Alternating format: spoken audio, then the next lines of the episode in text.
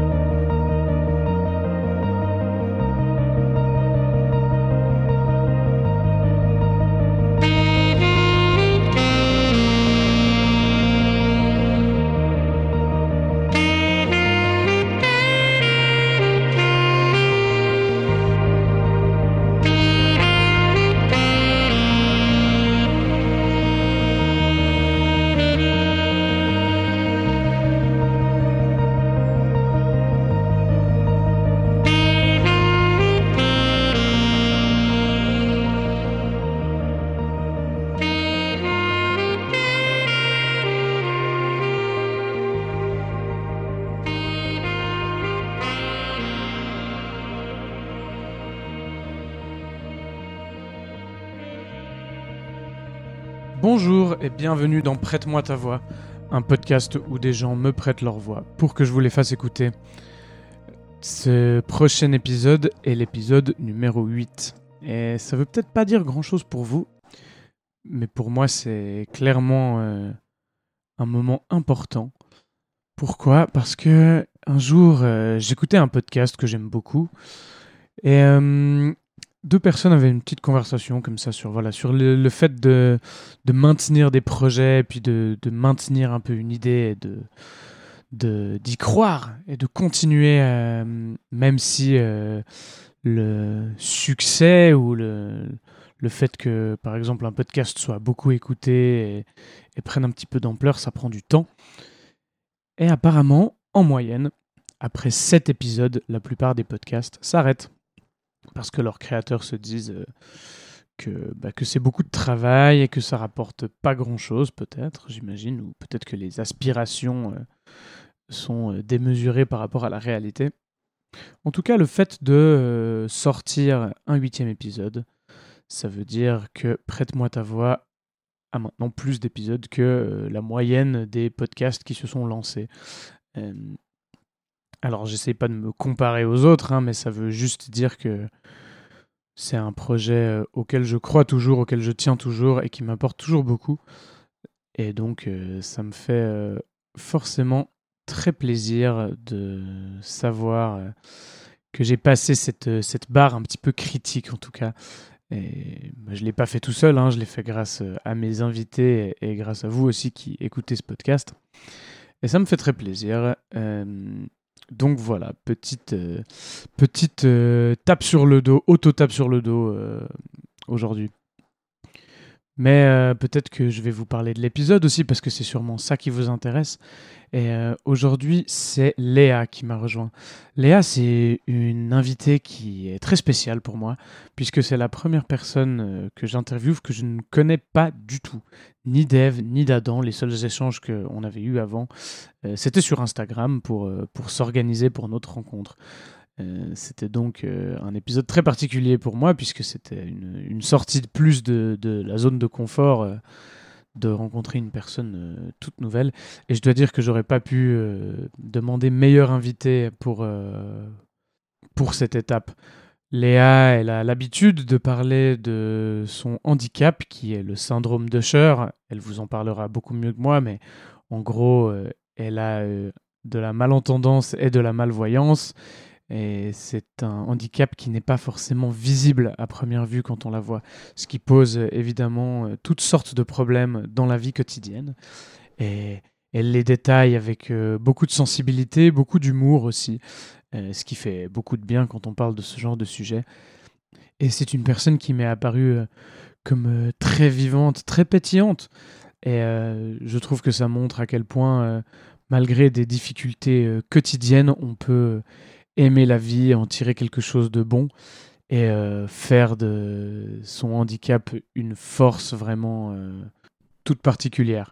Je remercie énormément Léa pour son témoignage.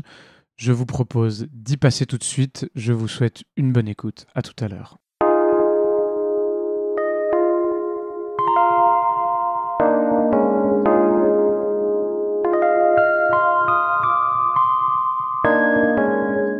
Donc, je suis là pour parler de mon syndrome de chair.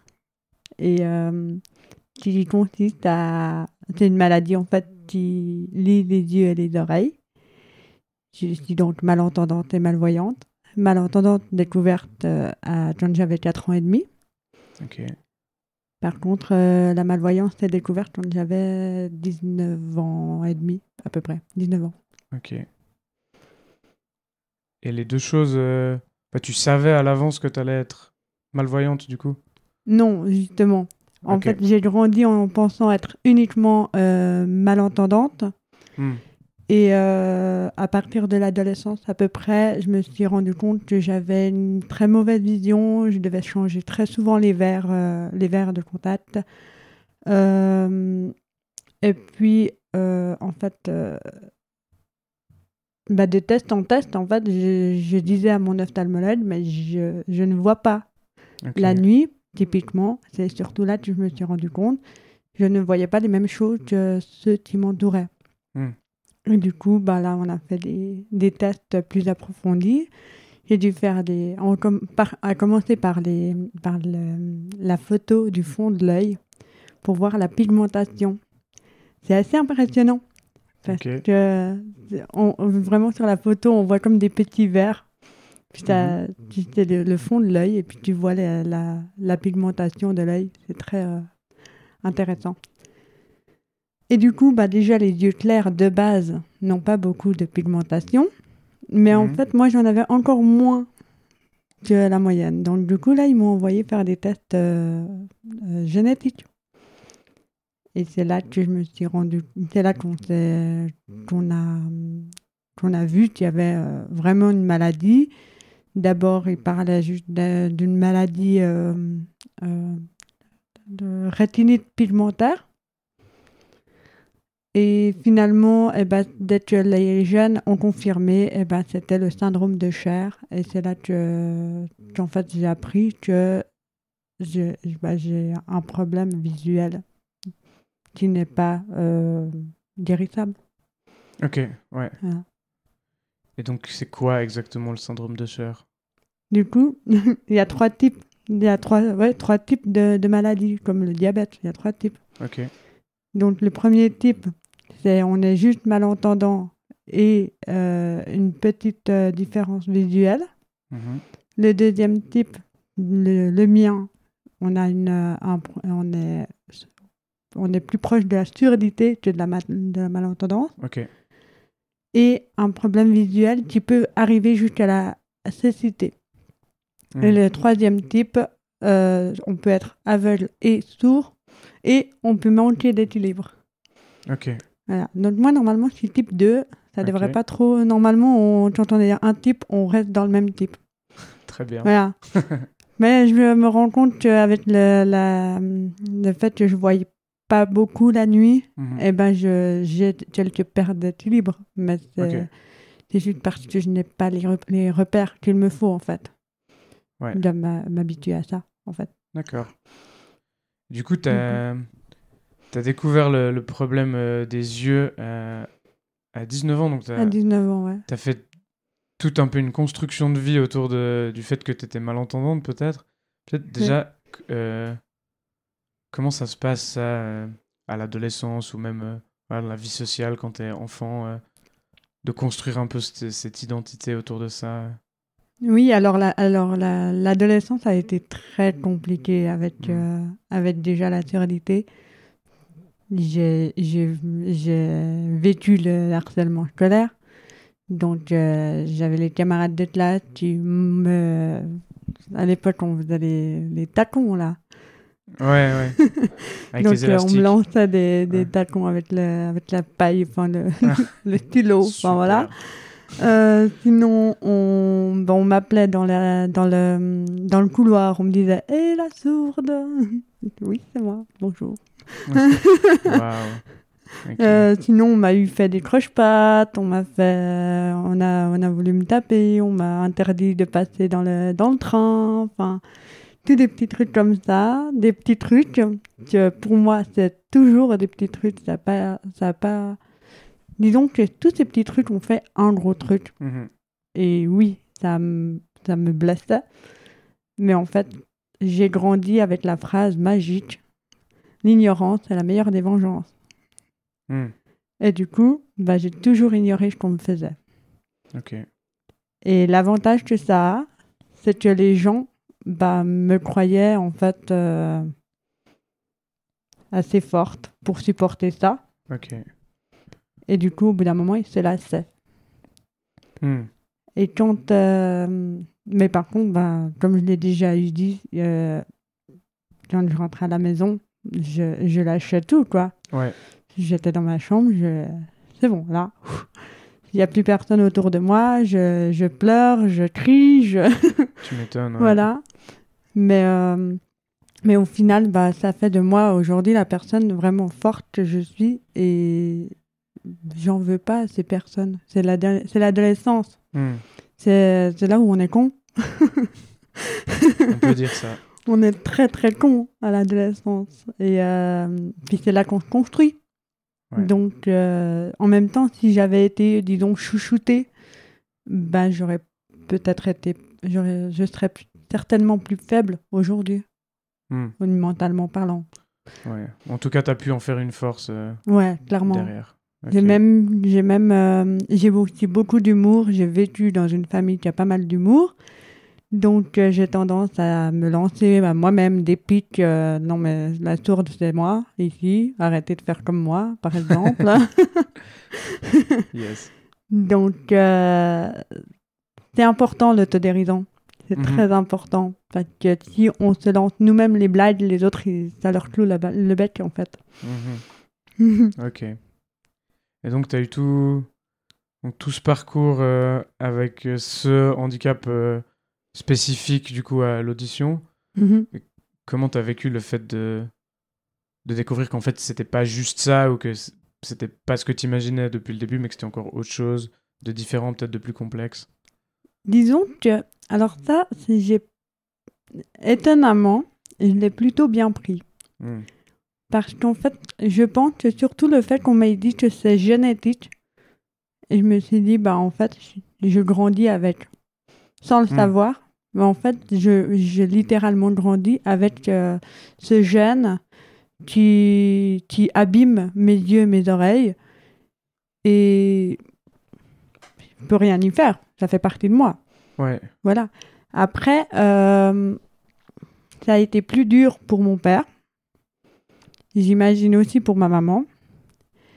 Mais euh, ma maman est un petit peu moins expressive. Entre mes parents, mon, mon père est le plus émotif. du coup, euh, C'est bien, c'est assez rare. Ouais, en général, c'est l'homme qui, Mhm. qui a un mur devant lui, mais ouais. Mais euh, en fait, le docteur qui nous a annoncé cette maladie, moi, il m'a juste dit là, le syndrome de Cher, c'est ça, euh, c'est le, euh, c'est des gènes de papa maman qui se sont mis ensemble. Les deux gènes étaient abîmés et euh, puis ça crée ce syndrome. Voilà. Et après, il m'a dit euh, les éléments auxquels je devais faire attention. Comme euh, bah, je dois faire attention à la fumée, quel que soit le type de la fumée. Donc, je dois ne pas fumer et je dois même éviter genre le, le, le, le feu, le, la fumée du feu. Parce que dès que- on a souvent mal aux yeux Ouais. quand on a. Bah, moi, ça m'attaque la rétine. Et déjà Ah, qu'elle est toute fine, et ben ça, ça, ça ronge ma rétine en fait. Du coup, il m'a dit de faire attention au feu- à la fumée en général et, euh, et puis euh, aux rayons de soleil, les rayons. UV en général. Ouais. Donc, euh, bah, j'y essaye de faire le plus attention possible. Ouais, super pratique. Mais il y a des fois, il y a des fois, j'ai pas mes lunettes à soleil avec moi. Mhm. Il y a des fois, j'ai envie de, de fumer une, une cigarette. Mhm. Et surtout, j'aime passer les étés au bord d'un feu. Donc, Mhm. euh, on n'a qu'une vie. Ouais. Et puis, euh, et puis du coup, le, bah, le, le professeur, il m'avait annoncé vraiment ça, seul- à moi et mon père, que ça.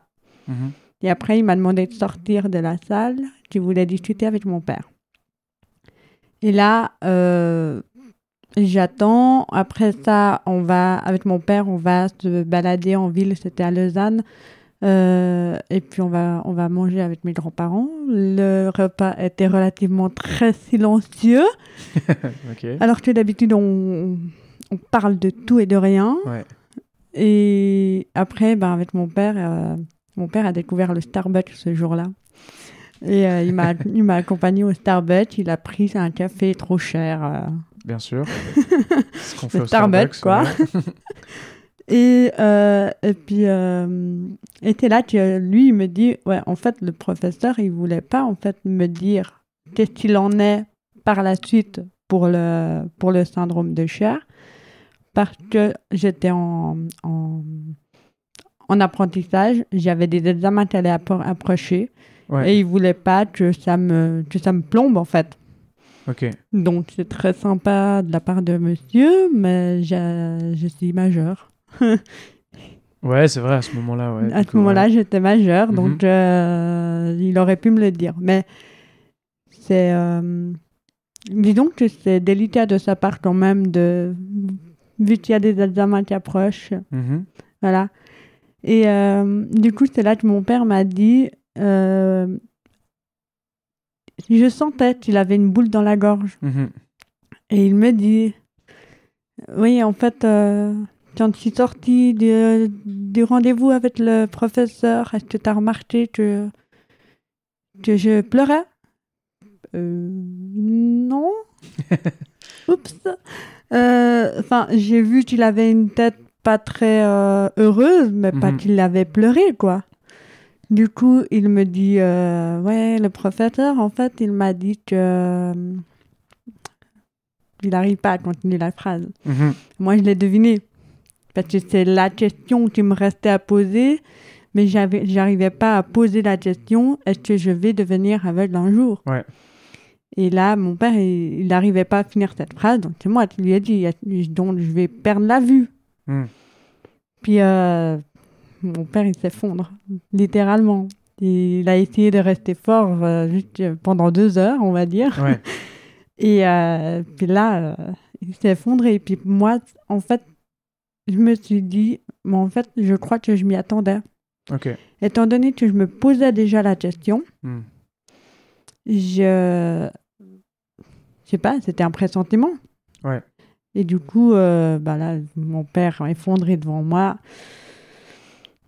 Je me dis, je vais, je vais le consoler. En fait, Ouais. moi, pour l'instant, je laisse, euh, je laisse euh, cette information un petit peu de côté. Je vais, je vais faire un câlin à mon père. Je vais lui dire, écoute, ça va aller. On est en Mhm. Suisse. La, la médecine, elle avance. Elle, on, a eu, on a vu des prouesses médicinales incroyables Mhm.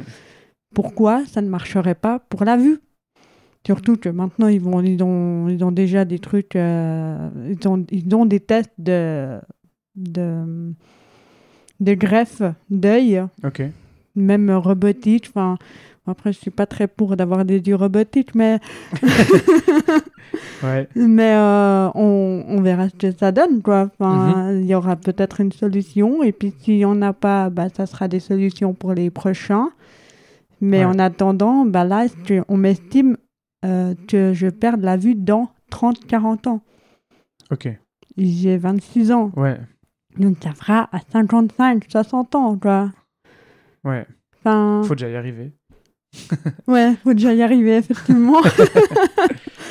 Et au pire, bah, je serai une Ouais. vieille grand-mère aveugle. C'est pas grave. Bon, là, je Mm. viens d'insulter ceux qui ont 60 ans, du coup. Mais euh, ça ça m'inquiète pas trop. Enfin, surtout que on m'a dit 30-40 ans quand j'avais 19 ans. Aujourd'hui, c'est toujours la même, euh, la, la même estimation. Donc, ma vue est restée très stable. Hmm. Et euh, le seul euh, moment où c'est pas stable, c'est la nuit. Parce que la nuit, à la base, j'avais juste un champ de vision très restreint. Et maintenant, en fait, je ne vois plus que les champs lumineux. Et du coup, quand tu dis la nuit, c'est par exemple, tu marches dans la rue le soir. Ouais. Là, par exemple, tu vois que les lampadaires. Exactement. Je vois le, le faisceau lumineux du lampadaire, Ouais. mais les personnes qui sont, par exemple, dans la partie ombre autour du lampadaire, euh, je vais voir des silhouettes Ouais. très vagues, mais je ne vais jamais reconnaître les personnes. C'est un peu compliqué, surtout quand j'ai envie de sortir au bar avec les copains, Ouais. parce que du coup, euh, les gars, ils sont là, hé Léa, euh, tu, tu veux boire quoi? Puis moi, je suis là, c'est qui qui me parle Et je les regarde, genre vraiment bien. euh, c'est euh, même quelqu'un qui, qui s'approche de moi pour me faire la bise. Mhm. Je le vois pas s'approcher Ouais. de moi. Et du coup, en fait, c'est déjà noir devant moi. Alors en plus, il se rapproche. Du coup, je suis là. Qu'est-ce que tu essayes de faire? Ah merde, pardon, tu vas partir, tu veux faire la bise. Vraiment désolé, je te faisais pas un vent. Donc, euh, c'est c'est euh, compliqué, mais bah, de nouveau, de l'humour, on le prend à la rigolade. Les gens qui viennent vers moi, qui me mettent la main sur l'épaule en me disant je vais m'en aller, ils se mettent en retrait, ils me disent je vais m'en aller. Moi, je me mets en retrait en mode c'est bon, merci, je t'ai déjà vu. Ouais. Et, euh, et puis après, bah, les, les, les personnes qui m'entourent ont été très compréhensives et savent maintenant comment euh, réagir avec moi. Ouais. Après, ce qui est encore assez compliqué, c'est que je j'essaye de leur dire quand vous vous éloignez de moi, avertissez-moi. Parce que je ne les vois pas non plus partir, en fait. Mhm. Genre, je- si je discute avec une personne qui est en face de moi et qu'il y a une troisième personne sur, sur mon côté, euh, je, tant que je ne regarde pas cette personne, je ne vais pas voir si elle bouge. Je vais Ok. même pas la voir boire son verre, Ouais. en fait. Donc, là, c'est un peu compliqué. Du coup, tout d'un coup, euh, je sais pas, je, on est dans une conversation où je parle en fait aux deux personnes, mais je suis plus concentrée sur la personne qui est face à moi. Euh, tout d'un coup, je demande, je pose une question à celui qui était à côté de moi, et puis, ah, ben, il est pas là. Euh, il est parti depuis combien de temps, lui? Waouh. Bon, ben voilà. Ça le nombre de fois où ça m'est arrivé, où je parle, on, on marche dans la rue, il y a une personne à côté de moi, on a une conversation, la personne, je sais pas, elle s'est arrêtée pour, euh, je sais pas, allumer sa cigarette, euh, euh, attacher ses chaussures ou Mhm. quoi. Si elle ne m'avertit pas, je continue ma conversation. Je suis la pauvre conne qui parle toute seule au milieu de la rue. Ouais. ok, je vois. Et du coup, au bout d'un Wow. moment, je me rends compte et. Mais. Bon, d'accord. Tant pis. Ok. Et donc ça, tu disais que ça arrive surtout quand il fait nuit? Surtout quand tu fais nuit, ouais. ok. Deux jours, j'ai pas de problème, je peux même encore conduire. Ok. Pour l'instant, deux jours, j'ai pas de, j'ai pas de, de cécité. J'ai mon champ de vision qui baisse un petit peu, Mhm. mais pas trop, pas assez euh, progressif, on va dire. Donc euh, c'est plutôt bien. Après, je suis plutôt éblouie. Donc qu'il y a beaucoup de soleil, j'ai- il faut vraiment que je mette des lunettes euh, assez foncées parce que sinon je, bah, je vois rien quoi. Ouais, ok. Après, il y en a qui vont me dire euh, Ouais, mais moi aussi, le soleil m'éblouit. Oui, mais tu n'auras pas les yeux aussi sensibles que les miens. Mhm. Tout comme ceux qui disent Non, mais moi non plus, la nuit, je vois rien. Une différence, la première différence que j'ai vue pour savoir que je voyais pas assez la nuit, c'est quand normalement, quand on voit les montagnes la nuit, les- la montagne n'a pas le même noir que le ciel. Ouais. On peut toujours les distinguer. Mhm. Et un jour, je voyais une lumière en haut d'une montagne, sans voir la montagne. Et je demandais, c'est quoi cette lumière? Ben, C'est l'antenne de, la, de la montagne. Mais quelle montagne? Mhm. Pour Et toi, c'était là une que, étoile, voilà, ouais, pour Ouais, moi, c'était juste une grande, une grosse Mhm. étoile ou peut-être un hélicoptère, un avion, enfin, Ouais. euh, voilà quoi. Et non, il y avait une montagne, je la ok. voyais pas. Et pourtant, en Suisse, il y a beaucoup de montagnes. Oui. Du coup, euh, c'est la première chose, c'est là que je me suis vraiment rendu compte que oui, il y a des choses qui disparaissent en fait de ma vue. Et du coup, je me suis aussi rendu compte en parallèle que les derni- la dernière fois que j'ai vu un ciel réellement étoilé, c'est quand j'ai voyagé à Madagascar en 2013. Ok. Ça fait bientôt 10 ans. hein. Mhm. Oh. Donc bientôt 10 ans que je ne vois plus vraiment les étoiles.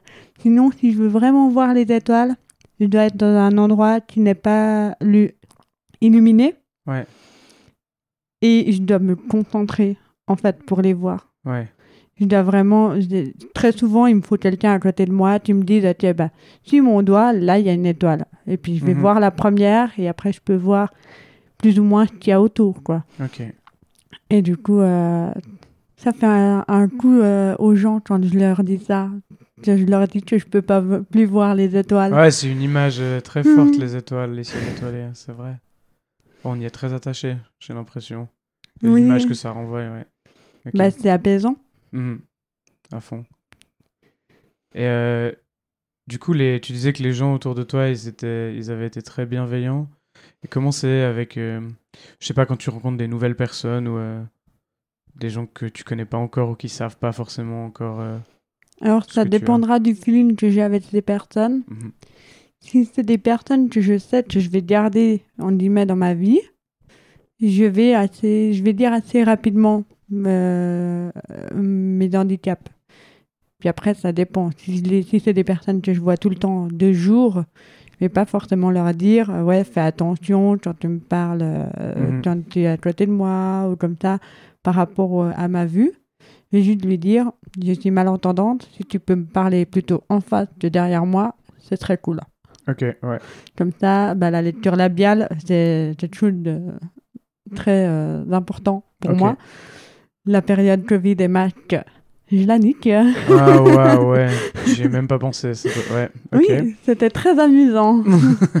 Surtout euh, dans, le, dans le domaine de la vente, quand les gens euh, ils te demandent 50 fois bah, justement euh, de répéter, et puis que toi tu demandes aussi de répéter, Mhm. puis qu'en fait eux ils ont moins de, de patience que toi parce que bah, moi, le- moi je sais pourquoi je demande à répéter. Mhm. Eux ils savent pas, ils disent euh, c'est juste avec les mains qu'on voit rien. On, Ouais, on comprend rien, ouais, ça, fait. fait barrière de son. C'est clair. Alors qu'en réalité, ben moi, il y a- oui, il y a la barrière de son. Plus, je peux pas lire sur tes lèvres. Plus, je suis malentendante. Ah merde. Ouais. Mauvais cocktail. Ok. Ouais, oui, très mauvais cocktail. ouais. Ok. du coup, euh, mais heureusement, j'avais le droit de demander aux gens euh, si j'avais besoin de baisser le match. Ok. Ouais. Hmm. mais ouais, les, les, ouais, pour dire aux gens, je j'ai pas de problème de le dire, euh, de dire mon, mon handicap. J'ai tellement, en fait, ça fait, ça fait partie de moi. C'est, j'ai pas à l'ignorer, j'ai pas à le, à le, à le cacher, en fait. J'ai toujours voulu, par exemple, les, les appareils auditifs. J'ai Mhm. toujours cherché à les avoir d'une couleur assez voyante. Ouais. Genre, les derniers, la dernière paire, elles étaient bleues. Celles d'avant, elles étaient violettes. Donc, euh, à chaque fois, j'ai eu les couleurs que je pouvais. Seulement, bah, dès que j'étais adulte, euh, ils font des appareils à la couleur de tes cheveux. Donc, maintenant, j'ai des fun. appareils qui s'appellent champagne. Ok. Mais après, bah, par exemple, avec les clients, je leur dis pas. Enfin, de toute Mhm. façon, euh, moi, je je suis fleuriste. euh, ils me prennent un bouquin, un bouquet. euh, ils me le posent sur le comptoir. Je demande le, le prix et on fait l'échange et puis point barre, quoi. Mhm. Après, si c'est quelqu'un qui va me demander une commande, euh, disons, plus conséquente, qui va me demander euh, des détails sur sa commande et que je ne le comprends pas, là, je vais lui dire, est-ce que vous pouvez parler plus fort, plus distinctement, parce que je suis malentendante. Alors, les trois quarts des gens, ils ne te croient pas. hein. Ils disent, euh, Ouais, c'est bon, hein, euh, je parle pas si mal. Ils se sont agressés. ouais, c'est un peu ça, ouais. Et du coup, euh, bah, depuis, depuis les matchs, j'ai un badge qui dit, euh, avec un, le, le style de l'oreille barrée, là, Ouais. et ça dit euh, merci de bien parler distinctement en face de moi. Hmm. Puis en fait, c'est con, c'est un petit, un petit badge, mais du moment que je leur ai dit je suis malentendante et que j'ai pas le badge, ils, me- ils, ils me croient pas. Ok. Mais si j'ai le badge, ils me croient. Donc en fait, il faut avoir une étiquette. Ah. C'est c'est tellement con, Ouais. mais c'est bah c'est comme ça quoi. Enfin, Ouais, puis ça, ça t'évite, toi, de devoir te justifier. mine de rien, ouais. C'est le fait d'avoir ce badge, ça ça simplifie, ça simplifie. Je, je trouve ça absurde, mais ça simplifie le Ouais. fait que j'ai pas besoin de leur dire euh, non mais je suis vraiment sourde. Tu veux voir mon appareil peut-être? Mhm. Là, ils- quand je leur dis je suis sourde, ils regardent, euh, ils regardent mon badge. Ah ouais, effectivement. ok. En même temps, mon badge, il est pas sur mon oreille, mais Ouais. Bref. Mais du coup, de, de ce que je comprends de ce que tu dis, c'est que y a... toi, tu as, intérêt à ce, que, à ce que ton handicap il soit relativement visible. En soi, Ouais. Parce que les gens puissent se rendre compte. c'est ça. C'est que si le handicap est invisible, les gens pensent que tu mens. Et ou que tu fais du cinéma. Parce que, après, c'est vrai que la surdité, elle est peut-être pas assez. euh, euh, évoquée Mhm. pour qu'on puisse euh, pour pour que les gens comprennent les différents stades de surdité. Mhm. C'est vrai qu'il y a le sourd où on entend où il n'entend rien du tout.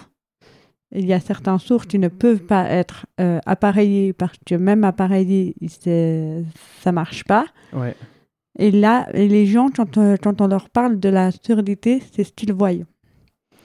Du coup, quand on leur dit non, mais je suis sourd appareillé, ça veut dire que j'entends. Ils vont dire non, mais t'es pas sourd puisque tu entends. Mais quand tu vas dans la com- communauté sourde et que tu leur dis euh, je suis euh, malentendante, les gens ils vont te dire bah non, t'es toi sourd, toi t'es entendant. Alors je suis où les gars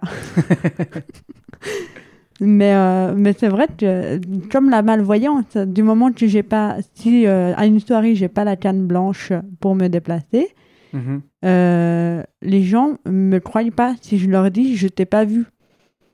Ok. Je t'ai pas vu parce que je suis malvoyante. Hmm. Non, euh, si j'ai la canne blanche, euh, ah tout de suite, oh, la personne elle voit pas bien. Ouais. Et pourtant, bah, la malvoyance, eh ben, justement, elle est... on n'en entend pas beaucoup parler, mais pourtant, on sait qu'il y a les aveugles, les malvoyants et les voyants. Mhm. Mais c'est vrai ce que tu dis, les gens. euh, Enfin, moi, je, je me projette un petit peu, mais quand tu vois quelqu'un avec une canne, effectivement, tu fais hyper attention. euh, Puis c'est vraiment un signe de. Ouais, c'est vraiment un signe qu'il faut porter une attention particulière à cette personne, en fait. Ouais, c'est ça. Hmm. Mais même quand tu vois euh, à Lausanne, je crois qu'on voit pas mal de, de personnes avec les cannes se balader. Oui. Et euh, dès que tu vois quelqu'un euh, s'arrêter au bord de la route, tu, en tant que personne voyante, tu vas, tu vas tout de suite euh, être attiré par sa canne. Tu vas te dire, et si elle traverse, je vais l'aider. Parce que si elle traverse et qu'il faut pas, j'ai envie de la retenir. Ça- Ouais. Déjà, rien que ça, dans notre tête, ça va déjà euh, être alarmant, en fait. Mhm. J'ai euh, euh, l'automne dernier, j'ai été euh, pour la première fois en boîte de nuit depuis que je suis malvoyante. Et euh, je me suis dit, il fallait que j'essaye. Ouais. Et euh, du coup, j'ai pris la canne blanche avec moi pour pouvoir, euh, bah, une boîte de nuit où il y a des escaliers, des rampes, enfin voilà. Mhm. Et du coup, euh, euh, mon double, c'était Halloween. Et du coup, en fait, les, les, les agents de sécurité à l'entrée, ils ont essayé de me faire enlever ma canne blanche parce qu'ils croyaient que ça faisait partie de la, du costume, alors que j'étais seulement maquillée. et, euh, et en fait, ils, ont, ils avaient peur que je frappe des gens avec ma canne, en fait. Ah, ils voulaient te la confisquer comme si c'était une Ouais, arme. bah, c'est- ça reste un bâton blanc, on dit même. Oui. Et du coup, euh, bah, ils avaient peur que je fasse du mal aux gens. J'ai dû leur répéter au moins, je sais pas, 4-5 fois, leur dire non, mais j'ai un problème visuel, je ne vois pas bien. Genre là, je te vois, mais tu, je te vois, je vois pas ton visage. Mhm. Et euh, j'avais ma sœur à côté de moi qui était en train de s'énerver en disant Ouais, mais vous comprenez pas, ma sœur, elle est, elle est, elle est à moitié aveugle. voilà, moi je- j'essayais de trouver un moyen de comment leur faire comprendre qu'il faut que je garde cette canne avec moi. Mhm. Et, euh, et c'est bah, mon copain qui, euh, de sa voix plus menaçante, en guillemets, Mhm. plus, plus forte, leur a dit Cette demoiselle ne voit pas. Cette canne l'aide à se déplacer. Mhm. Elle a besoin de sa canne. Genre, vraiment, il, il leur a parlé, mais comme si c'était des teubés, quoi. Ouais. Et du coup, il a, euh, il a, et du coup, là, ils ont dit, ah ouais, ok, bon, vous faites attention, mais au moindre problème, on vous, euh, on vous sort. Ok. T'es ah, t'inquiète, t'auras pas de problème. Mais si t'as un problème, c'est quelqu'un qui est bourré et qui shoot ma canne, quoi. Ouais. Enfin, voilà. C'est pas toi qui va poser des problèmes normalement. Ouais. Normalement. Du coup, euh, voilà. Du coup, j'ai pu enfin rentrer dans cette boîte de nuit quand même. C'était, mais j'ai quand même, j'ai pas pris, j'ai pas gardé, j'ai deux cannes blanches. J'ai une courte qui avertit juste que je ne vois pas assez, mais elle me sert à rien au niveau euh, du guidage. Ouais. Et puis j'ai la canne longue qui frotte par terre pour voir justement où, où sont les marches, les Mhm, rampes, mhm. pour voir comment est l'état du sol en fait. Et euh, du coup, là, la grande, je l'ai pliée et je l'ai mise dans mon sac parce que, parce que je. pour gagner la confiance des agents de sécurité en fait. Du coup, j'ai gardé que la petite. Mais elle a été utile dans le sens que les gens me voyaient arriver avec cette petite canne et du coup, ils s'écartaient. Ouais. C'est ça qui est génial avec la canne blanche, c'est que je suis Moïse. Mhm. Je suis Moïse dans la foule. J'écarte la foule. J'adore. J'aime bien cette image. Mais euh, ouais, c'est assez, euh, c'est assez impressionnant comme les. Bah, en fait, je pense que ces agents de sécurité aussi, ils n'ont pas forcément l'habitude de voir des aveugles euh, se déplacer Mhm. en boîte de nuit. C'est c'est rare de voir des, des personnes euh, malvoyantes ou aveugles euh, dans des lieux publics, en fait. Ouais. Je veux dire, même si tu vas, euh, je sais pas, au Paléo ou euh, Mhm. dans des festivals comme ça, il n'y a pas beaucoup de monde. Mais alors justement, comment c'était après, une fois que tu étais dans la boîte de nuit, euh, Bah, une fois, comme expérience? après, bah, je, je bougeais pas beaucoup parce que j'avais pas envie de shooter les pieds de tout le monde. Mhm. Mais euh, bah, je restais dans un coin, on était dans, dans notre coin, on buvait des verres et puis on, on, on, on dan- on dansait un petit peu. Et puis, euh, puis voilà. Mais après, ouais, les gens, dès qu'ils voient qu'il y a quand on se déplaçait pour aller euh, dehors pour fumer, par exemple, bah, les gens voyaient que j'avais la canne, Mhm. ils s'écartaient. Donc, il n'y avait Ouais. pas de souci. Après, par rapport à ce que je voyais, euh, je voyais euh, les faisceaux lumineux euh, dans, partout, mais les visages des personnes, bah, je les voyais pas. Je voyais le- les petits dômes de, de tête par Ouais. rapport à la lumière.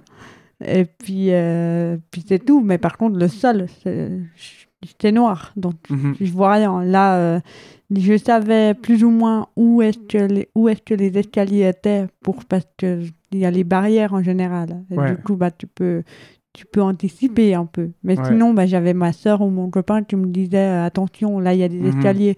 Ou bien, il- souvent, il me prenait par le bras ou par la main. Et puis, euh, chaque fois qu'il y avait quelque chose, euh, il, y avait, il me serrait la main, en fait. Mhm. C'est le un geste qu'on fait assez euh, facilement. Mhm. Attention, je te serre. Ouais, tu comprends, hein, même sans mots. Ouais, c'est vite, euh, c'est vite euh, on comprend vite le truc, quoi. Mhm. Ou bien quand il y a quelqu'un qui passe et puis que cette personne ne nous a pas forcément vu tellement elle a bu, euh, on, bah, aussi, il me, il me tire sur le côté et puis voilà. Mais après, j'ai- là, j'ai. En fait, je suis obligée déjà de me, de- d'être en confiance avec les personnes qui, me, qui m'accompagnent Mhm. pour, euh, pour être sûre que je. En fait, je, je les suis. Je Mhm. suis leur petit chien. il, y a, il y a eu une période où j'avais peur d'être le boulet de Ouais. la soirée. Et là-dessus, bah, j'ai, fait un gros travail là-dessus. Euh, au début, j'avais pas la canne blanche, par exemple. Et du Mhm. coup, à chaque fois que, j'allais en soirée, je disais aux gens Eh, Si tu as quelqu'un, tu peux me donner le bras J'ai besoin Mhm. d'un guide d'aveugle, s'il vous plaît. Et euh, c'était, c'était ma petite phrase d'humour dans la soirée, dès qu'on sortait d'un bar. Dites Mhm. ta s'il vous plaît. et du coup, euh, on... et là, là c'était les soirées où j'avais un peu de la peine parce que bah, j'étais obligée de, de tout le temps faire attention si quelqu'un euh, euh, s'éloignait de moi. Et je n'osais pas forcément leur demander de faire attention à moi parce que déjà, tu devais me guider chaque fois qu'on se déplaçait Ouais. Je me disais, euh, faut que je mette un peu du mien aussi. Mhm. Et en fait, à partir du moment où j'ai où j'ai demandé euh, à la Fondation des aveugles euh, d'avoir la canne, euh, j'ai eu bah, un instructeur pour savoir comment l'utiliser. Mhm.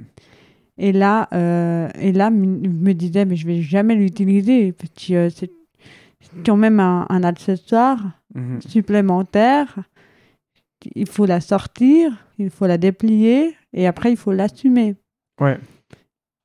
Et euh, puis en fait, finalement, je l'ai sorti euh, deux, trois fois en, en ville pour voir comment, comment ça se passe.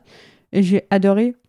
Parce que justement, je n'ai plus à dire attention, j'arrive, Mhm. pardon, j'aimerais passer. Non, là, je passe et les gens s'écartent. Mhm. Et du coup, je me suis dit, j'ai plus à me justifier. Mhm. Ça, moi, ça m'enlève un poids parce que les gens me voient et j'ai pas besoin de faire attention et à mes pieds et à mon entourage. J'ai juste Mhm. à faire. euh, j'ai juste à, en fait, à kiffer ma vie, euh, à regarder euh, partout où je veux, sauf mes pieds, sauf les gens. Et puis, euh, et puis euh, c'est plus facile pour me déplacer. Mhm. Et en plus, euh, par exemple, mon copain qui m'accompagnait pratiquement partout, euh, lui, il a, ça l'a soulagé aussi parce que justement, bah, si tout d'un coup il veut aller fu- fumer, euh, il va juste me dire euh, je vais fumer. Et, et puis après, il, peut, il sait qu'il peut me laisser là où je suis. Mhm. Que si j'ai besoin d'aller aux toilettes, il n'est pas obligé de m'accompagner jusqu'aux toilettes. Ouais. Si je veux aller chercher un verre, il n'est pas obligé d'aller de m'accompagner le chercher.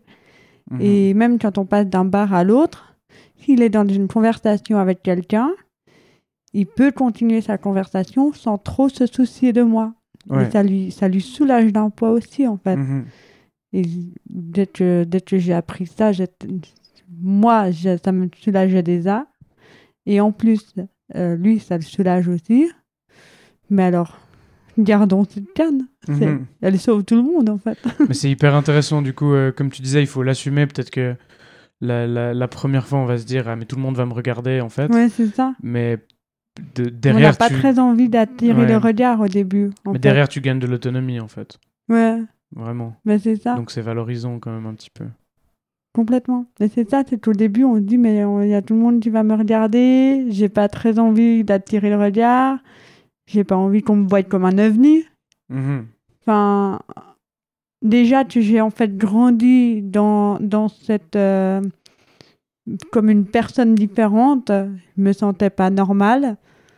Euh, je me disais, bah, cette canne, en fait, euh, ça prouve que je suis pas normale, quoi.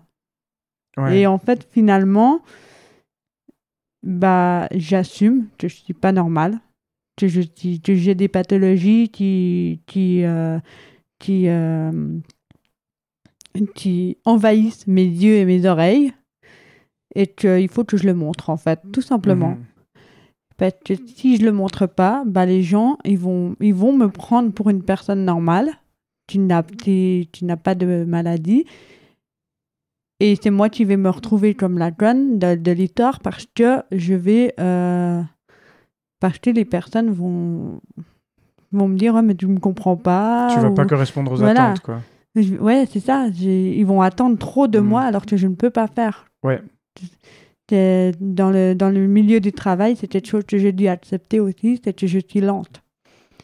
Parce que je pense, dû au fait que, que j'ai ces, ces, ces maladies, euh, bah, je suis moins rapide, je dois peut-être faire plus attention. Je ne sais pas pourquoi je suis lente, mais je pense que c'est dû au fait que, j'ai, euh, je suis malentendante et malvoyante. Quoi. Ouais. Et là-dessus, bah, je, dois le dire, euh, je dois le dire à mes patrons, Mhm. je ne serai pas autant productive que ma collègue. Mhm. Mais je vais faire les choses bien quand même. Ouais.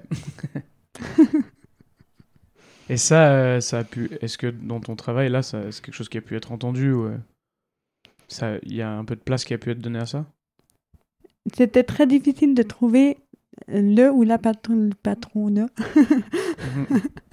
euh, qui accepte d'avoir quelqu'un euh, ayant un handicap, en fait. Mhm. Parce que la plupart du temps, les gens, ben, ils ont peur de comment je vais me comporter avec les clients. Ils ont peur que je fasse fuir les clients. Mhm. Parce que si le client, il est pas patient et puis il dit, ah, mais elle, elle comprend rien. Eh ben, il va, il va jamais revenir. Mais euh, en fait, j'ai quand même donné bah, mes atouts. J'ai dit comme quoi je, bah, mon métier, je le connais. Je, Mhm. je, je le fais très bien. Euh, j'ai quand même réussi mon CFC, donc euh, ça veut quand même dire que je suis douée dans mon métier. Mhm. Euh, et sinon, euh, je, ouais, je leur dis que j'ai beau être lente et peut-être plus. euh, je vais peut-être faire des ventes moins rapides avec les clients, Mhm. mais je suis, euh, je suis capable, en fait. Ouais. Et si vous, si, euh, si vous me donnez pas ce travail, en fait, vous allez euh, me freiner dans mon développement. Mhm. Parce que si je ne travaille pas, je fais quoi? Mhm. Eh ben, dans ce cas, je dois trouver quelque chose, euh, on guillemets, plus, plus adapté à moi. Mhm. Mais qu'est-ce qui est adapté à moi? Bah, Selon beaucoup de personnes, les personnes aveugles et malvoyantes, elles sont derrière un ordinateur. Ok. Mais pour l'instant, j'ai suffisamment de vues pour ne Mhm. pas être derrière un ordinateur. L'informatique, c'est ce qui est le plus facile à adap- adapter aux personnes aveugles. Ok. Et, Avec euh, des claviers spéciaux et Hmm. des outils spéciaux. euh. Ouais, bah, en fait, il peut, on peut faire euh, la, lecture, euh, la lecture de l'écran. Ouais, ok. Et du coup, euh, c'est ce qui est plus facile à adapter. Sinon, ça va être euh, des, des, hum, des métiers qui se font à la chaîne, Mhm. qu'il n'y a pas besoin de, bah, de voir pour pouvoir euh, le faire. Euh, il y a pas mal de, de physiothérapeutes qui, font, qui sont aveugles aussi. Ok. Enfin, pas mal d'aveugles qui sont physiothérapeutes plutôt. D'accord. Euh, mais sinon, dans la surdité, euh, ben, on va aller dans les métiers d'usine Hmm. qui se font aussi à la chaîne où on n'a pas forcément d'écouter pour, Mhm. euh, pour faire ce qu'on a à faire. Ou alors, ça va être euh, euh, souvent les... aussi derrière l'ordinateur parce que tu lis et puis t'écris et puis voilà. Mais après, ça dépend du, de la, du niveau de ta surdité parce qu'il y a beaucoup de sourds qui sont illettrés. Mhm. Parce que bah, si tu es sourd, tu n'entends pas les sons. Ouais. Et si tu n'entends pas les sons, tu ne sais pas comment les, les écrire. Mhm. Et du coup, euh, c'est compliqué. Mhm. Enfin, le, le- les- les métiers ne sont pas faits pour les personnes ayant euh, ce, ce genre de handicap. Ouais. Tout comme pour ceux qui ont des handicaps euh, moteurs. Ouais. Il y a beaucoup de métiers qui ne sont pas adaptés non Mhm. plus. Mais euh, du coup, pour l'instant, bah, je suis une personne suffisamment valide Mhm. pour pratiquer mon, mon métier. Et puis j'ai trouvé une patronne qui est très, qui est très compréhensive. Mhm. Et elle est. euh, Au début, c'était tendu parce que elle disait on va essayer. Et finalement, euh, ça, ça démarrait plutôt bien. Mais en fait, le problème qu'il y a eu, c'est qu'elle, elle avait un- une entreprise qui était encore en train, en train de grandir, Mhm. encore en construction. Et du coup, il y avait tout plein, tout plein de changements. Et ben, moi, à chaque fois, je de- chaque fois que je devais travailler sur euh, quelque chose en particulier, je devais me réadapter ensuite parce que justement, je, ben, des- si je suis plus lente, je suis aussi plus lente à, à l'adaptation. Pourtant, Ouais. je m'adapte facilement, mais euh, ben, si on me dit il faut faire ça comme ça, eh ben, je vais peut-être mettre un peu plus de temps à intégrer cette routine que- qu'une Mhm. autre personne. Puis du coup, après, le- il fallait changer parce qu'il y avait euh, des nouveaux trucs par rapport à l'entreprise. C'est là que ça, ça, me ralentissait, ça me Mhm. ralentissait dans mon développement, en fait. Ouais. Mais finalement, on a réussi à trouver un bon terrain d'entente. Et euh, puis maintenant, bah, ça se passe euh, plutôt bien. Euh, après, chaque travail assez négatif. Bien sûr. Mais, mais non, ça se passe plutôt bien. Et puis, elle- il paraît qu'elle n'est pas prête de me voir partir. Trop cool. Donc, euh, après, je sais que le métier de fleuriste, ben, je ne vais pas pouvoir le pratiquer toute ma vie. Parce Mm. que de toute façon, il y a un moment donné où ma vue va sûrement trop baisser pour, euh, pour, euh, pour pouvoir, euh, peut-être par rapport aux formes ou par rapport aux Ouais. couleurs. C'est quelque chose que je ne sais pas encore si c'est. Comme ça dépend de chaque personne. euh, je pourrais, par exemple, perdre d'abord les- les- la notion des couleurs ou la notion des formes, ou alors encore, euh, il y a certains malvoyants qui ont des taches qui apparaissent dans les, dans Ouais. les yeux, et du coup, ils ne voient pas forcément euh, ce qu'ils doivent voir, en fait. Mhm. Et là, bah, je ne sais pas du tout comment, comment ça va évoluer, en fait. Ouais. Et du coup, euh, là, je fais une formation de kinésiologue pour pouvoir, euh, pour pouvoir euh, me rediriger après. Ok. En fait, c'est maintenant que j'ai envie d'apprendre, c'est pas plus tard. Ouais. C'est pas quand j'aurai 40 ans que j'aurai envie de faire une autre formation Ouais, par rapport. ouais. voilà.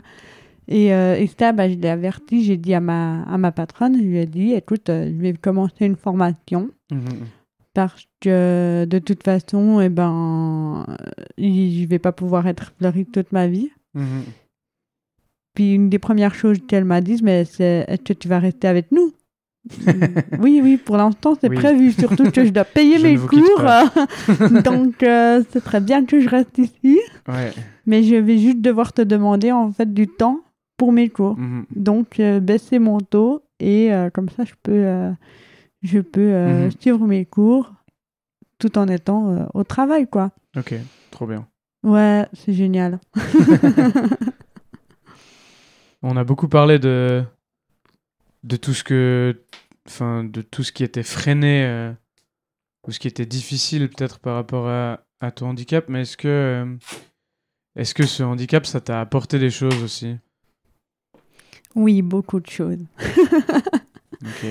Déjà, ça m'a apporté les vrais amis et la bienveillance. Hmm. Parce que euh, tu fais vite le tri. Parce que euh, dès que tu dis aux gens euh, que tu as, des handicaps euh, invisibles, il y en a qui prennent peur. Ou il y en a qui savent pas comment se comporter juste. Mhm. Et du coup, là, tu, tu fais très vite le tri. Euh, après, bah, ça m'a apporté une, une force mentale. Euh, quand les gens ils me disent euh, Ah, t'es trop forte, je les regarde en levant les yeux parce que je trouve que non, je ne suis pas forte. Mais faut bien avouer qu'il y a des personnes qui sont beaucoup plus négatives que moi et qui se laisseraient aller après avoir euh, eu des diagnostics euh, Mhm. n'importe quel type. Donc, euh, oui, je, je suis une personne forte, je suis une personne très positive aussi. Mais, hum, et puis, euh, puis j'ai une famille qui, heureusement, est très euh, soudée. Mhm. Et c'est surtout grâce à ma famille que j'ai que j'ai pu évoluer, en fait Hmm. j'ai j'ai eu beaucoup de soutien et hum, j'ai eu aussi beaucoup de soutien à l'école où euh, l'école n'a pas été le- le- l'endroit le plus négatif parce que les, les, les profs déjà ils portaient évidemment ils portaient une, une, une attention un peu plus particulière Mhm. mais ils ne me chouchoutaient pas non plus. J'étais Ils me demandaient, ils s'assuraient que j'avais compris les cours, mais si je faisais une connerie comme n'importe quel autre élève, j'étais Mhm. puni la même chose. Ouais. Donc euh, ça, ça a apporté des- c'est un peu de jalousie auprès des élèves parce que bah, quand t'es gamin, tu comprends pas la... où est la différence. Ouais. Ou, ou, est- ou, ou alors quand il y en a pas. Donc euh, voilà. Mais euh, j'ai aussi eu une aide, une aide de l'école des sourds Mhm. qui venait dans ma classe euh, pour euh, pour m'accompagner quand j'avais besoin euh, euh, d'aide. Et puis après, bah, j'ai eu la logopédie aussi. Mhm. C'est grâce à la logopédie que j'ai ma parfaite élocution du jour. Elle n'est pas parfaite, mais on comprend très bien. hein. voilà. Il paraît que je j'ai pas beaucoup le. Enfin, j'ai l'accent des sourds, comme on dit, mais pas trop prononcé non plus. Ok. J'imagine que les euh, appareils, ça a beaucoup aidé pour ça aussi, non? Oui, aussi. Après, ça. J'ai envie de dire que c'est pas forcément les appareils. Parce que je connais des sourds qui ne sont pas appareillés et qui, par... qui ont une élocution quasi parfaite. Ok. Et c'est impressionnant. Franchement, Mm. c'est très impressionnant. Parce qu'en fait, tu, bah, c'est en étant à la, chez les orthophonistes ou les logopédies où ils, a- où ils euh, entraînent leur euh, élocution. Et des sourds, tu savent parler, quoi. C'est c'est incroyable. Ok. C'est- bien. moi, ça me semble euh, impossible. Et puis, en vrai, bah, ça marche. Hmm, comme euh, bah, comme il y a les sourds qui signent, moi je suis Mhm. quelqu'un qui signe pas, j'ai pas eu cette euh, opportunité là. Ouais. Mais en même temps, bah, je me dis que je suis mieux dans le monde des entendants que dans le monde des sourds.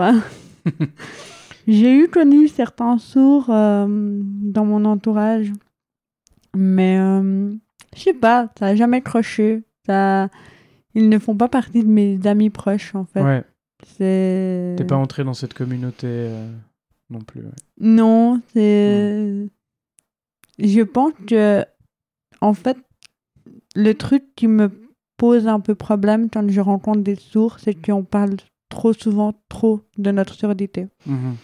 Et que du coup, eh ben, on s'intéresse pas forcément à la personne sans la surdité. Ok. Et du coup, c'est ça qui. hum, J'ai pas envie, j'ai pas envie que la personne, euh, dès qu'elle me voit, euh, Oh, elle est sourde comme moi, euh, comment elle, elle le vit. Ok. Euh, alors, on peut parler de Ouais. ça, on peut aussi parler de ça, mais aussi, je sais pas, est-ce que tu fais des activités, est-ce que tu aimes lire, est-ce que tu aimes dessiner, est-ce que tu travailles, est-ce que... Ouais. on peut aussi parler d'autres choses, quoi. Ouais. Enfin, Mm. c'est cool. Ok. Tu, avant, tu as parlé de, des gens qui savaient pas comment se comporter juste. Pour toi, ce serait quoi se comporter juste avec quelqu'un qui a comme toi un handicap euh, qui est pas forcément visible ou euh, qui est pas forcément euh, voilà qui fait que quand même tu peux fonctionner en société quoi, tu peux travailler, tu peux aller au bar avec tes potes. Mais comment on se comment on devrait se ou comment t'aimerais que les gens se comportent avec toi en fait s'ils te connaissent pas ou... Alors déjà, la, la première chose doit venir de la personne qui a le, le handicap. Mhm. Parce que si, vu que c'est un handicap invisible, si l'autre personne ne le sait pas, elle, ne pourra pas adapter son comportement. Ouais. Donc si nous, déjà, on n'accepte pas notre handicap, on le cache, euh, y a- ça va de toute façon pas marcher. Tandis que si on le dit, que bah, je dis, écoute, je suis malentendante, j'ai besoin. Euh, bah, j'ai besoin que tu me parles en face, j'ai besoin que tu articules, j'ai besoin que tu ne, que tu ne chuchotes pas. Chuchoter, c'est le pire truc. Ok. Euh, j'ai besoin que tu, euh, que tu aies le visage dégagé. Que tu, tu ne dois pas parler euh, avec la bouche pleine, tu ne dois pas parler avec euh, une clope dans la bouche, euh, tu vas pas cacher ta bouche pour parler. bonnes manières de base finalement. Voilà, il faut vraiment euh, dégager euh, Ouais, ton visage et pouvoir parler bien. Après, euh, que moi je dis beaucoup, c'est que si euh, on veut m'adresser la parole à moi, il faut m'appeler avant de me parler. Ok. Parce Ouais. que si on, si on, si on me parle et on fait, je, je sais pas, on, on déblate une phrase et on me dit Léa à la fin, ah quoi? Direct? tu peux recommencer ah, depuis le début. parlé? ouais, ok. parce que Il y a des fois, euh, on, est en, bah, on est en soirée, on, on fait des jeux de société, par exemple. On a bien l'image de la table ronde, on joue Mhm, tous mhm. ensemble, comme ça. Et euh, il y a une grande discussion, ça déblate de tous les côtés. Moi, tout de suite, là, je suis perdue. Je me dis, alors j'essaye de, de prendre les sujets qui m'intéressent. Tout d'un coup, j'entends un Léa. Attention, je mets les radars, qui ça tu me parles Et euh, quoi? Euh, Je sais pas de quoi tu parlais, ni pourquoi tu m'as appelé. Ouais. Ah non, non, mais je parlais juste de toi. Ah ouais. Ah, ok. Par contre, Léa, est-ce que tu peux? Oui, je peux. Dis-moi tout. ok. Et, et c'est là que c'est c'est ça c'est important, c'est de me d'appeler avant la Ouais. personne.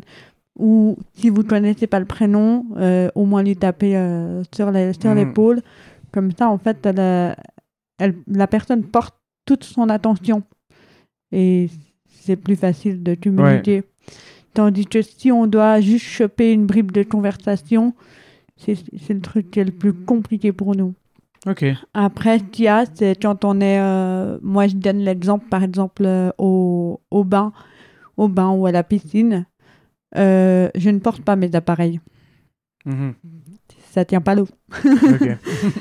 Et euh, du coup, là, avant d'enlever les appareils, je dis aux gens si vous voulez être avec moi, euh, vous êtes avec moi. Si vous voulez être en groupe, vous restez en groupe.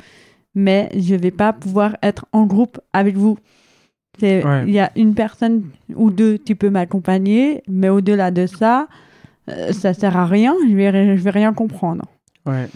Donc, et puis encore plus, là, il faut pas me parler de très loin, il faut être tout près de moi.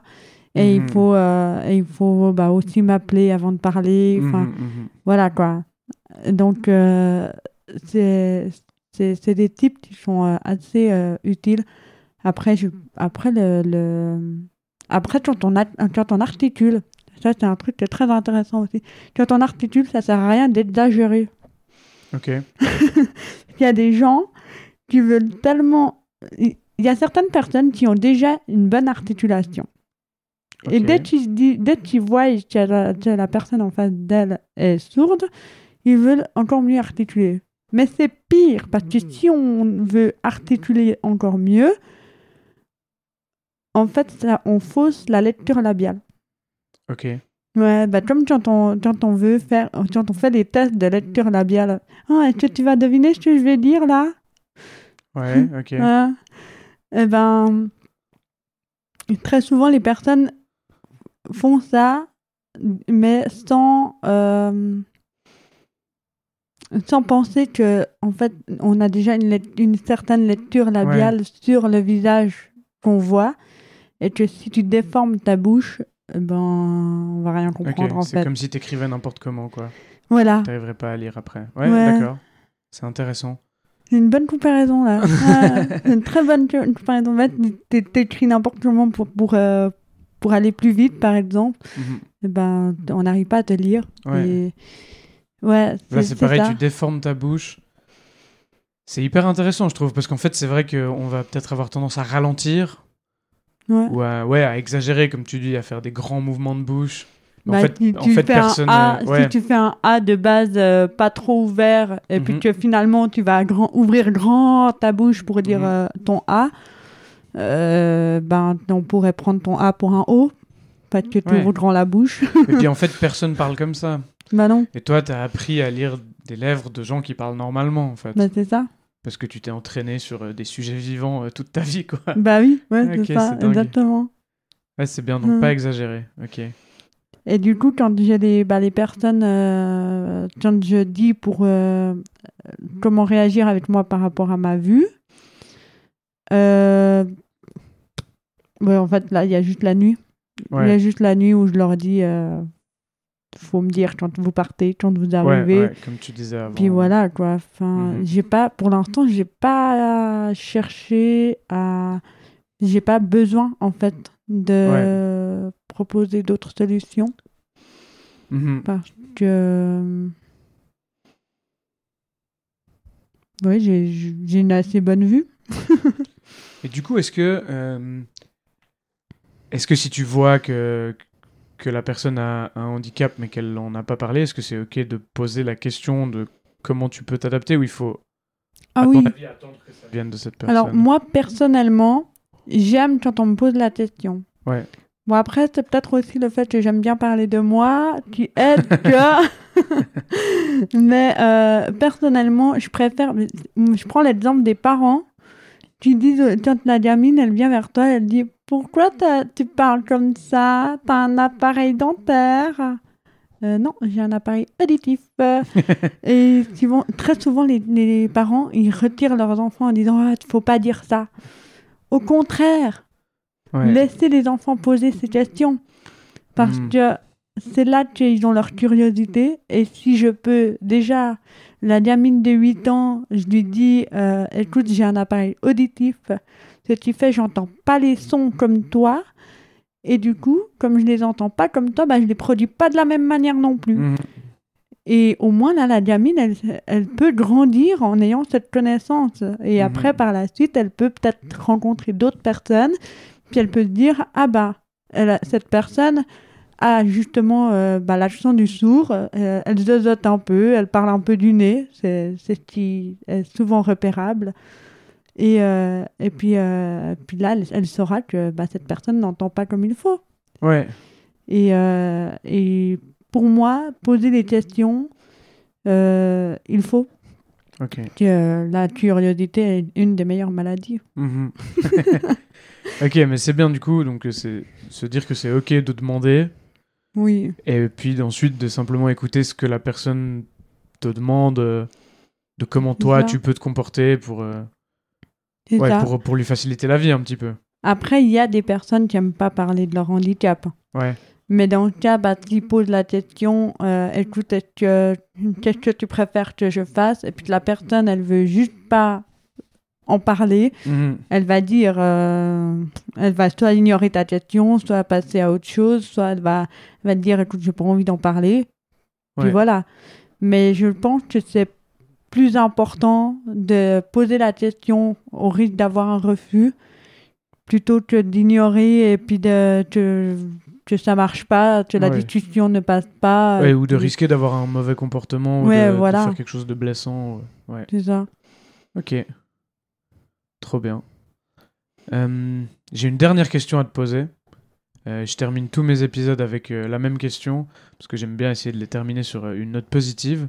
Mhm. Euh, Aujourd'hui, c'est temps. Est-ce que tu peux me raconter qu'est-ce qui te fait sourire? Qu'est-ce qui me fait sourire? Mhm. Le beau temps. Même si ça brûle la rétine. Ouais, c'est ça. euh. Non, euh, je- oui, bah oui, le- déjà le beau temps, le temps du printemps, c'est bien. Mais euh, ce qui me fait beaucoup de bien en ce moment, c'est avoir euh, un entourage très bienveillant. Mhm. Et je choisis mes amis sur, euh, sur euh, ce qui peut m'apporter. Et ceux qui ne ceux qui m'apportent rien et qui sont négatifs, eh ben, je les laisse couler, quoi. C'est très important d'avoir euh, un bon entourage. Trop bien. Je te propose qu'on s'arrête là-dessus, du coup. Merci beaucoup. C'était vraiment. Merci euh, à toi. C'était vraiment tout changé, beaucoup aimé cette discussion.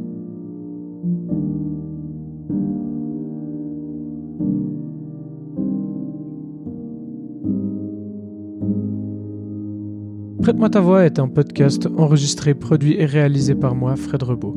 Il sort les mardis, une à deux fois par mois, selon mon rythme personnel. Vous pouvez trouver le podcast sur Spotify, Apple Podcast ou YouTube, entre autres. Les génériques de début et de fin d'épisode ont été enregistrés et composés par Francesco Bucciarelli et moi-même. Je le remercie infiniment pour son aide. Si vous souhaitez intervenir dans le podcast, me poser une question ou me donner vos retours, vous pouvez me contacter via la page Instagram at prête-moi-ta-voix.podcast ou via l'adresse mail prête-moi-ta-voix.podcast at gmail.com. Je vous remercie du fond du cœur d'avoir écouté cet épisode. Prenez soin de vous, prenez soin des autres et à bientôt.